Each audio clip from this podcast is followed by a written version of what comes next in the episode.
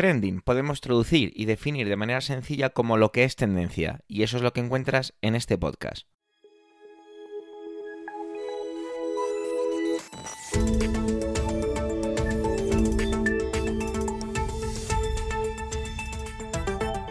Este es el capítulo 277, 277 del 7 del mes de diciembre de 2023 y cuenta con las intervenciones de Manuel Castaño, Antonio Rentero, Ernesto Acosta y Eduardo Norman.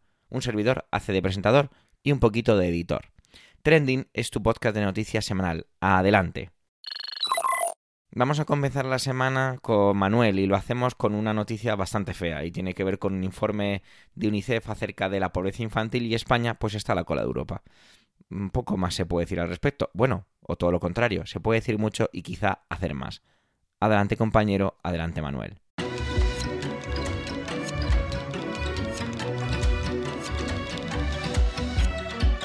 Hola oyentes, hola equipo Trending. La Oficina de Investigación de UNICEF, Innocenti, publicó estos días atrás, el pasado martes, publicó em, el estudio sobre la pobreza infantil en España. Un estudio que es absolutamente eh, demoledor y que en palabras de eh, el presidente de UNICEF España, Gustavo Suárez Pertierra, pues es totalmente inaceptable. La tasa de pobreza infantil eh, en España es de un 28% y la sitúa en el puesto número 36 de 39 países. 39 países que ya son un grupo de privilegiados. Es lo que se denominan países de alto ingreso. Aquí están todos los países de la Unión Europea y también algunos países de la OCDE. Eh, algunos de los países más ricos del mundo eh, han registrado en los últimos años, entre 2014 2020 a 2021, una tendencia generalizada que luego ha ido subiendo o bajando, depende del país, hasta 2023, pues eh, unas tasas de pobreza que son enormes. España está a la cabeza o a la cola. Eh, por detrás de España solamente se encontrarían Reino Unido, Reino Unido, sí, Turquía y Colombia. En el año 2023 la tasa de pobreza infantil en España eh, es tan grande que yo creo que bueno pues que no podemos volver la vista hacia otro lado tal y como sugiere también Gustavo Suárez Pertierra. Dice, abro comillas, detrás de estas cifras hay niños, niñas y adolescentes que no pueden permitirse comer carne, pollo o pescado al menos una vez cada dos días ni fruta y verdura a diario, que viven en casas sin una temperatura adecuada, que no cuentan con ropa, calzado o libros adecuados, o que no pueden participar en actividades de ocio o irse de vacaciones una vez al año. Esto tiene consecuencias a corto, medio y largo plazo e impide el cumplimiento de muchos de sus derechos, Recordamos que el pasado 20 de noviembre se celebraba esa Carta Internacional de los Derechos del Niño que fue aprobada en su momento y que significaría pues o que sería como la hoja de ruta a seguir por parte de las administraciones. Sin embargo, pues la administración y bueno, avances se han dado bastantes, pero creo que las administraciones pues miran eh, para otro miran para otro lado. Eh, a ver, eh, es cierto que hay una preocupación por la infancia, pero también es cierto que, ya lo he dicho en muchas ocasiones, ¿no? Al hablar, por ejemplo, de, cultura eh, o de educación, pues que eh, la infancia no produce, y como no produce, pues son muchas veces pues, los últimos de la cola es interesante porque este informe porque lo, contrapone a otros países, ¿no? Y entonces, por ejemplo, podemos ver que España sí que es cierto que en los últimos dos años ha conseguido reducir esta pobreza infantil en un 4%. La media europea es de un 8% y bueno, a la cabeza pues se encontrarían países como Polonia o Eslovenia eh, que están haciendo muy bien los deberes en cuanto a, la, hacer frente a la pobreza infantil y que estarían habrían reducido en torno a un 30% en los últimos en los últimos dos tres años. Eh, los más rezagados pues son España, Francia y, Reino Unido dentro de, de la Unión Europea. Podríamos pensar que mm, la pobreza infantil mm, depende de, los niveles de renta de los, de los países y no es así porque España y Eslovenia tienen similares niveles de renta por habitante y sin embargo pues Eslovenia tiene una tasa de pobreza del 10% mientras que España como he dicho anteriormente la tiene de un 28%. Eh, es, las desigualdades eh, que hay son muy grandes y, el riesgo eh, de pobreza eh, va cada vez a más, aunque insisto que se ha reducido en los dos últimos años un 4%, pero va cada vez a más. Especialmente afecta a las familias migrantes, a los niños y niñas de la comunidad gitana, Em, a los que tienen una discapacidad, por supuesto, y a los que viven en hogares con un solo adulto, que normalmente o especialmente en el caso de, mujeres. Las consecuencias eh, pues son importantes porque es que no solamente estamos hablando de el hecho de que no tengan acceso a todo lo que he citado eh, anteriormente, ¿no? sino que además son, son consecuencias que pueden durar de por vida ya que eh, los niños que viven pues en, estas situaciones de pobreza tienen menos posibilidades, por ejemplo, de terminar la escuela eh, e incluso eh, UNICEF señala que los niños que se incorporan al mundo laboral ya como adultos y que han vivido en situaciones de pobreza ganan salarios más bajos que aquellos que no lo han hecho así. En el informe UNICEF pone en valor las políticas que se han llevado, eh, las políticas sociales que se han llevado a cabo durante la última legislatura, como el caso de los ERTE, el incremento del salario mínimo, el impuesto mínimo vital, eh, perdón, el impuesto al ingreso mínimo vital, o eh, bueno, pues todas las medidas contra la inflación, etcétera, etcétera. Sin embargo, bueno, pues la pobreza en España, la pobreza infantil en España es un problema estructural y como tal, al ser estructural es necesario eh, ampliar todas estas políticas sociales, orientarlas, eh, bueno, para empezar, ampliar las políticas sociales en general, orientar muchas de ellas a la infancia y a las, a las familias. UNICEF propone pues, eh, la, mejorar el acceso a servicios eh, esenciales, ampliar la cobertura de medidas de conciliación, garantizar la educación 03, avanzar en la garantía de acceso a vivienda adecuada, eh, propone también que se apruebe una ley de familia y que se establezca una prestación universal por crianza. Como decía, es un problema estructural y hacen falta medidas también eh, estructurales. Em, no hacerlo, pues va a tener un coste, está teniendo ya un coste eh, social, económico y por supuesto un coste personal para estas niñas y para estos niños. Me viene a la cabeza en estos momentos pues que en la Cañada Real hay también un montón de niñas y niños que no tienen acceso a la luz en el famoso sector 6 al que dediqué ya un capítulo dentro de Trending. Y así seguimos, así seguimos desde el año 2020. Esta risa que me es una risa tonta, lógicamente. ¿eh? Eh, seguimos así pues en esta mm, situación tan eh, rocambolesca, en esta situación en la que a las administraciones eh, eh, no termina de importarles este problema y siguen echando fuera em, y, bueno pues con las eléctricas enriqueciéndose cada vez más.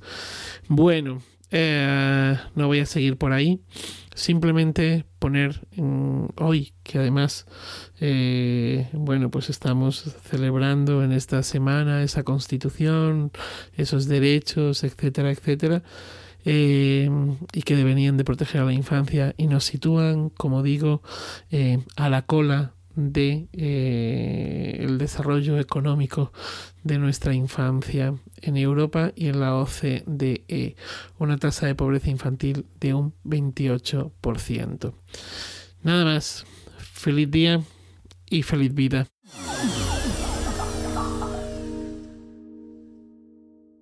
Trump sigue con sus discursos, con sus palabras, con sus acciones de rebeldía o de llamada a atención. Lo que pasa es que cada vez a veces son más peligrosas o sobre todo más... no sé, es que ya, no, se me acaban los calificativos. En esto nos trae la afirmación que ha dicho el otro día acerca de si es elegido presidente se comportará como un dictador desde el día uno. Bueno, es que, ¿qué se puede decir al respecto? Pues Ernesto nos lo va a contar. Adelante compañero, adelante Ernesto.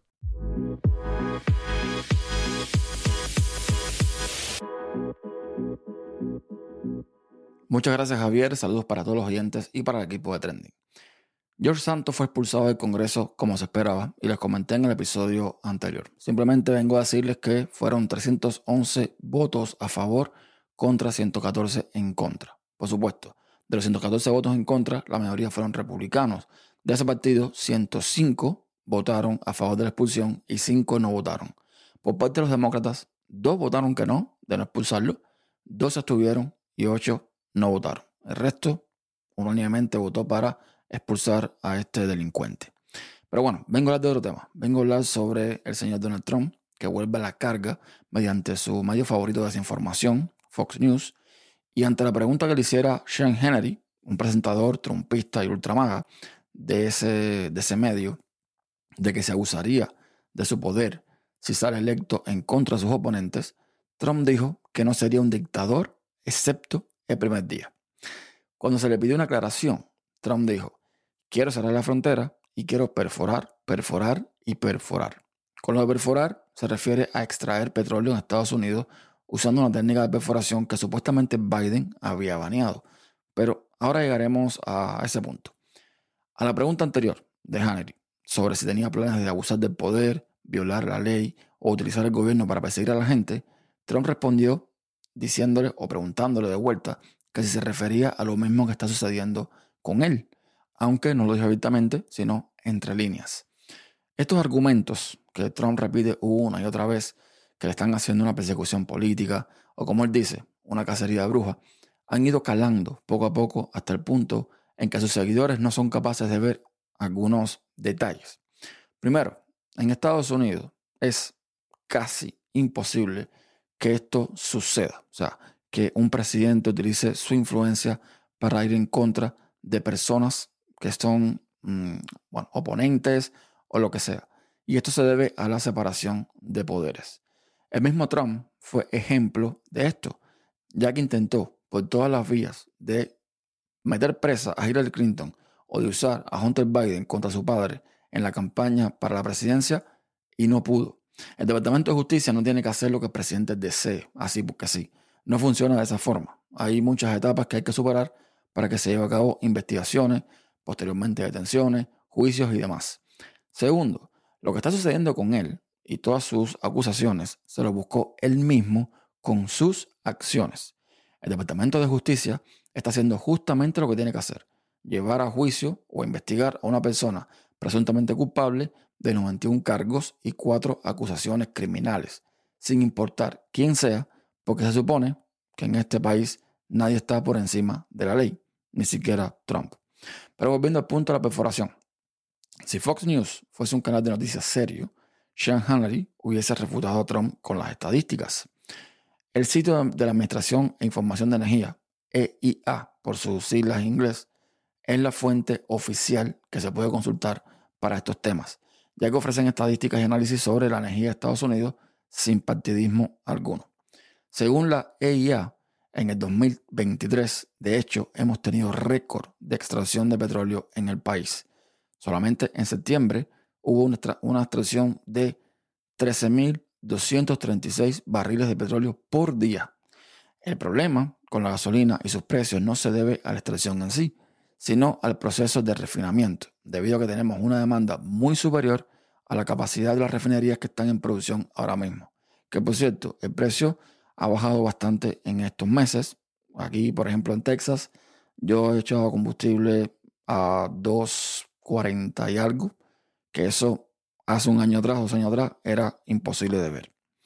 Trump usa este talking point, como le llaman, para alimentar la ignorancia a sus seguidores, que siguen creyendo que los precios de combustible los pone Biden a su antojo, sin tener en cuenta que ni siquiera la reducción de producción por parte de OPEC, que están extrayendo menos y ganando más al subir el precio del barril, también impacta contra el precio de la bomba de gasolina.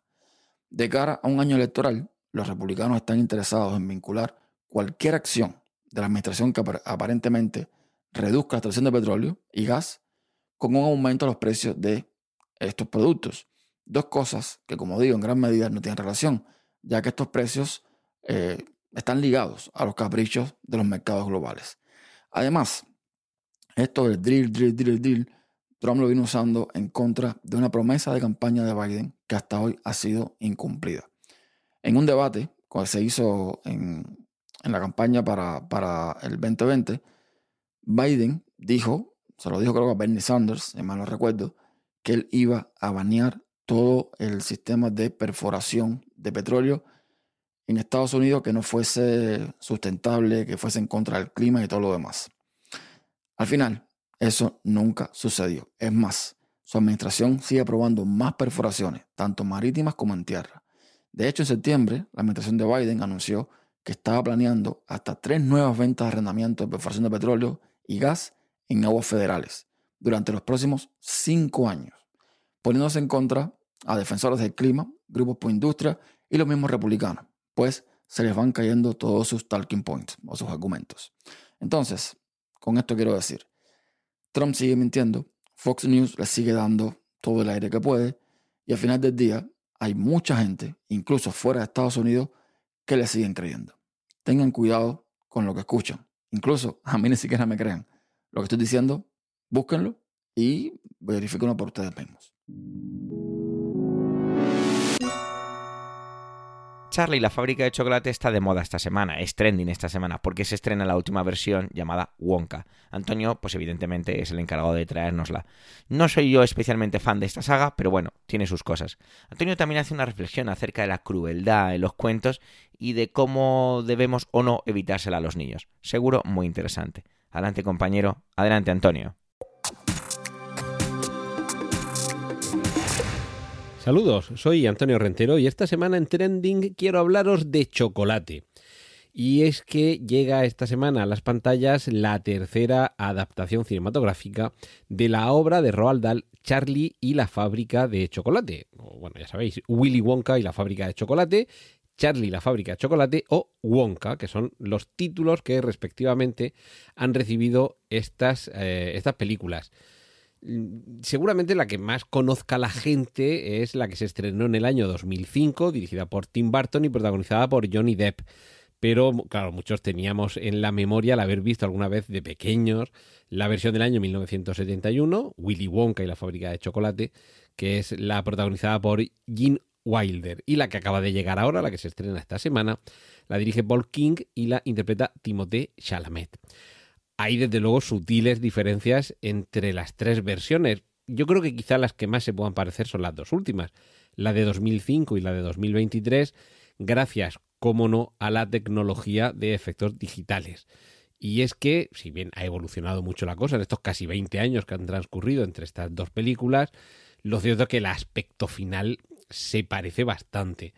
Y evidentemente en la del año 1971, pues ya veis, si ha llovido más de medio siglo, los efectos especiales son muy buenos, pero son, por así decirlo, analógicos. Es todo, eh, o, casi todo sucede realmente delante de la cámara, con, con, con maquetas, con objetos, y, por ejemplo, para los Umpa Lumpa se utiliza a, a enanos, en lugar de, como en la película de Tim Burton o en la de Paul King, apostar por actores que aunque tengan una estatura más reducida, como es el caso del actor que interpreta a todos los Umpalumpa de la película de Tim Burton, pero también por la magia digital se le reduce la estatura para que parezca todavía más pequeño de lo que en realidad es.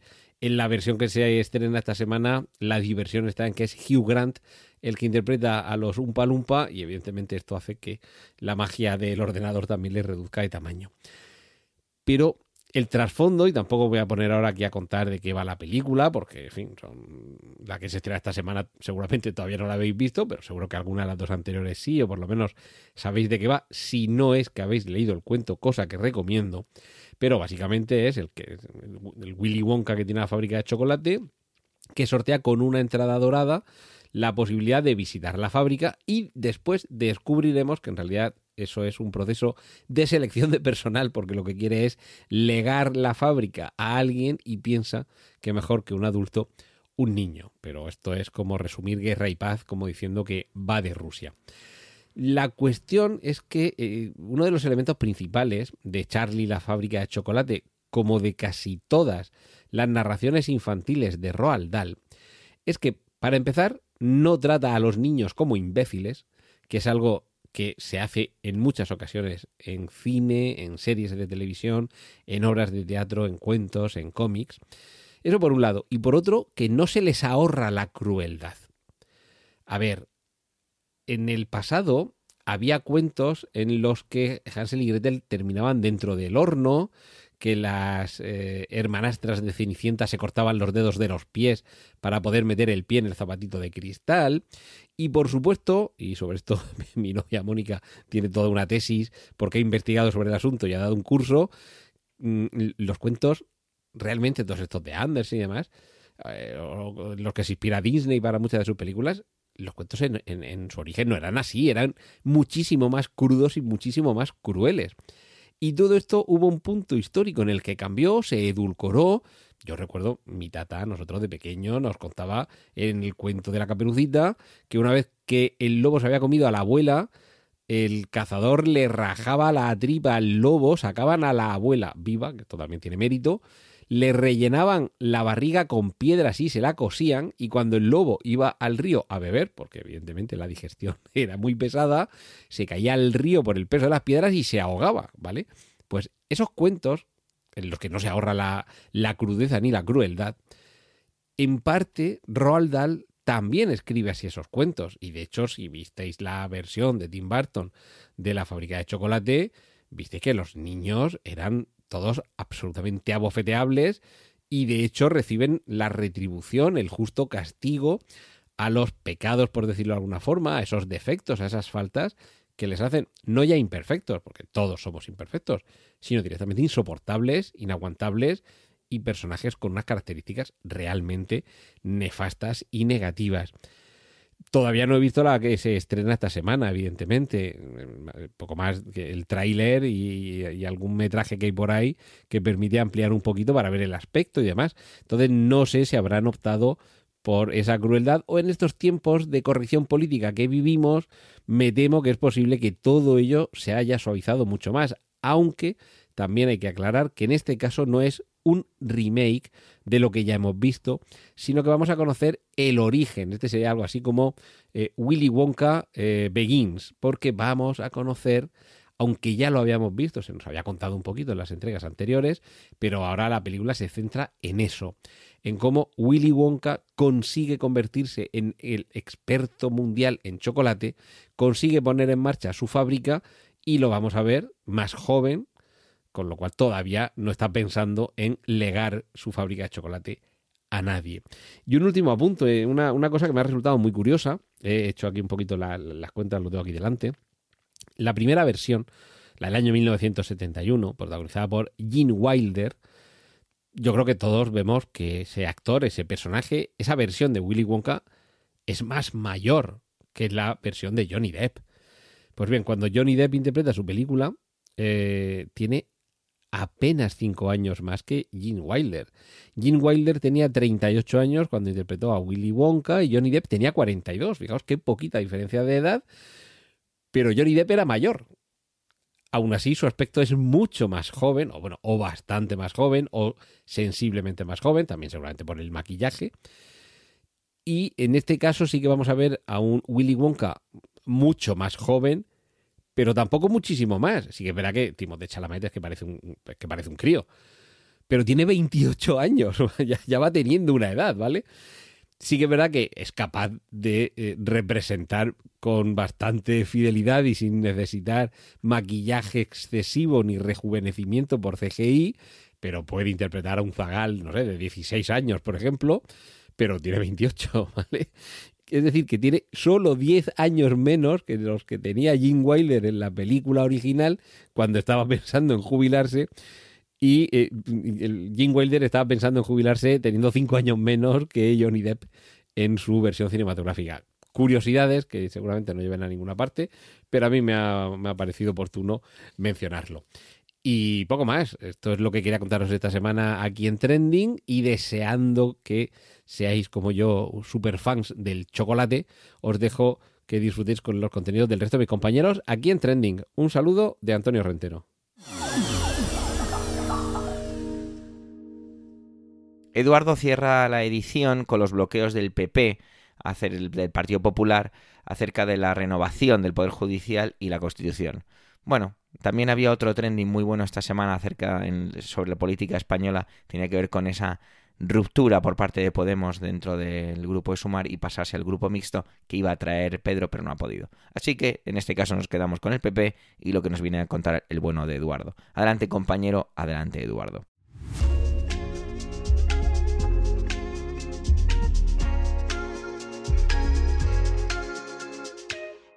Esta semana se han dado dos hechos eh, a la vez que mm, para mí representan eh, dos de los grandes bloqueos institucionales del PP.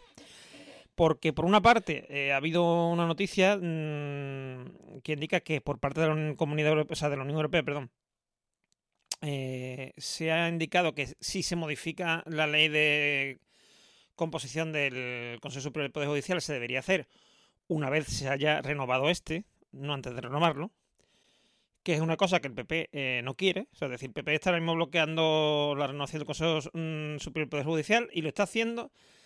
Además, eh, indicando ahora que no lo van, o sea, que primero quieren modificar cómo se eligen y después ya, pues se elige de nuevo. Esto no está bien visto por parte de la Unión Europea. Y el PP lo que ha dicho es que lo que podrían hacer es eh, cinco minutos antes, más o menos, o sea, justamente antes de, aprobarse la nueva ley, eh, o sea, el nuevo reglamento, em, aceptar la renovación y eh, que justo mm, al instante siguiente se, cambie el tipo de renovación.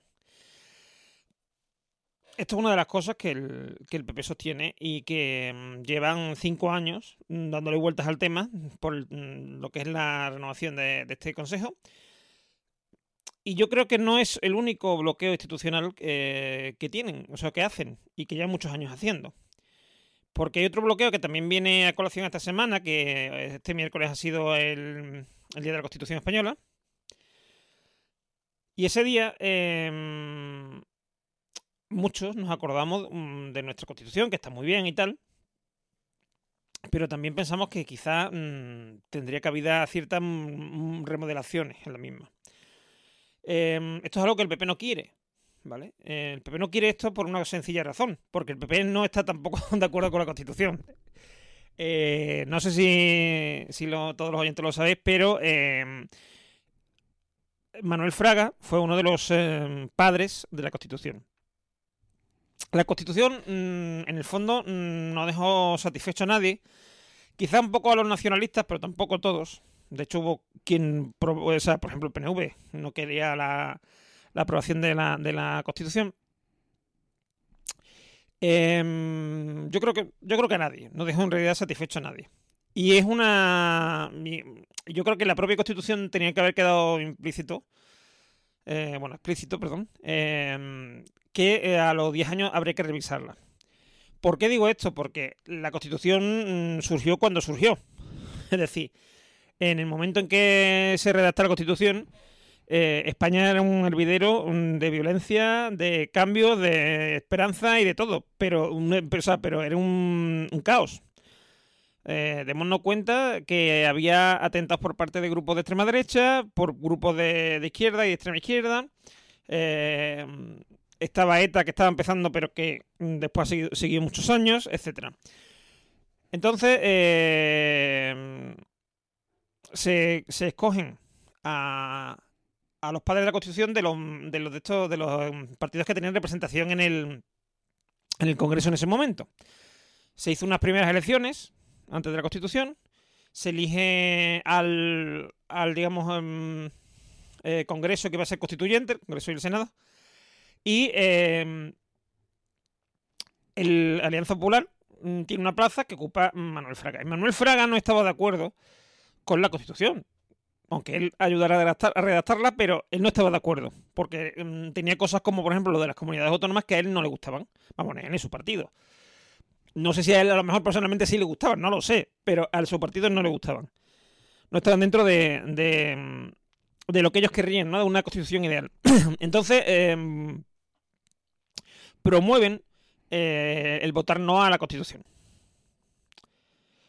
Cuando se aprueba la constitución, mm, ya no hay vuelta atrás. Es decir, ya como, digamos que, que se hace borrón y cuenta nueva, de ahí no se puede bajar.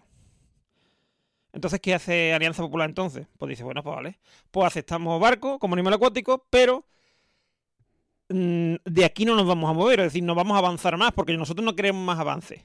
Nos gustaría incluso ir para atrás, pero como eso no va a ser posible, pues nos quedamos aquí. Y eso es lo que llevan haciendo, primero Alianza Popular y ahora PP, desde tiempo inmemorial, porque claro, bueno, tiempo inmemorial, desde el finales de los 80, de los, de los 80 principios de los 90, porque claro, cuando se, mm, se refunda Alianza Popular y se convierte en el Partido Popular, eh, ahí es cuando empieza a coger fuerza. Hasta entonces eh, se podría modificar la Constitución porque probablemente el PC, em, em, UCD y PSOE se, se hubiesen puesto de acuerdo. Puede ser. Pero a partir de, lo- de final de los 80, el PP coge peso político y, em, tiene, digamos, eh, yo creo esta consigna clara de que hay que respetar la Constitución, que siempre están hablando ¿no? de la Constitución, la Constitución, pero la quieren respetar porque consideran que es lo más que se despacha. O sea, más allá de ahí, no nos podemos mover porque no queremos más cambios. Y una de las cosas, por ejemplo, que teme la mm, que teme el PP si se si se digamos hiciera una nueva constitución, no, no digo ya enmendarla, hacerle- hacer alguna enmienda, sino realmente mm, crear una nueva o reformarla desde cero es el tema de la, de la monarquía, ¿no? La modificación de la monarquía, es decir, que se elimina la monarquía como si tuviéramos en república, etc. hay una cosa curiosa, que es que hasta hace poco no había una derecha mm, republicana, pero ahora parece que sí. Porque, mm, si os dais cuenta, en estas manifestaciones que está viendo en Madrid, sobre todo eh, delante de la sede del PSOE, em, por el tema de la amnistía, etcétera, mm, se están diciendo que es un traidor, que se, que pita y que se flota. Mm, igual, en un futuro, aparece una monarquía, o sea, una monarquía, perdón, una derecha republicana real, o igual se convierte Vox o algún otro partido en una derecha republicana eh, real, que es algo indispen- indispensable para poder tener una república, ¿no? Toda esta gente que somos, iba a decir pero somos, porque yo también me gustaría en el fondo tener una república. Más que nada porque, a ver, yo no creo, mm, yo no creo que a día de hoy un rey eh, tenga poder hacer algo más que lo que hizo ya Juan Carlos, ¿no? En cuanto a salirse de los pies del y creo, y creo que su hijo a día de hoy no tiene esa opción, porque si eso lo hiciera de nuevo Felipe, mm, ya es cuando la monarquía mm, desaparece seguro. Entonces, mm, está la cosa, mm, digamos, controlada. Pero considero que en realidad sí, está muy bien. Es como. Son como las figuritas estas de Yadro, ¿no? Que son muy bonitas, que están muy chulas, que están muy guay, decoran mucho, todo lo que tú quieras, pero cogen polvo. Y al final no hacen nada con ellas. No hacen nada, porque no hacen nada con ellas. Las tienes ahí en una estantería, cogen polvo, un día se sube el gato y lo tira, o se te cae a ti cogiendo un libro, o mm, millones de cosas. Entonces, mm, la monarquía es lo mismo. No molesta, a mí por lo menos no me molesta, pero tampoco me parece que sea algo deseable de tener ahí en la estantería, ¿no? De las instituciones. Mm, y esta es una de las cosas, esta y, y el tema de las comunidades autónomas, de ir más, eh, más allá y de quizá un federalismo, aunque ya realmente a día de hoy mm, España es mucho más federal, por ejemplo, que Alemania, ¿no? Eh, mm, me refiero a- en cuanto a legislativamente, ¿no? Pero bueno, el idea de hacer una, mm, una federación como tal, eh, un sistema federal, es algo que el PP no quiere. El PP no le gusta eso. Entonces, como no le gusta eso, ni le gustarían otras cosas que se podrían añadir a la Constitución, eh, pues la bloquea. Y es una cosa que tenemos que aguantar. Porque encima además dice, no, es que hay que cogerse la Constitución. Para todo, la Constitución en la boca.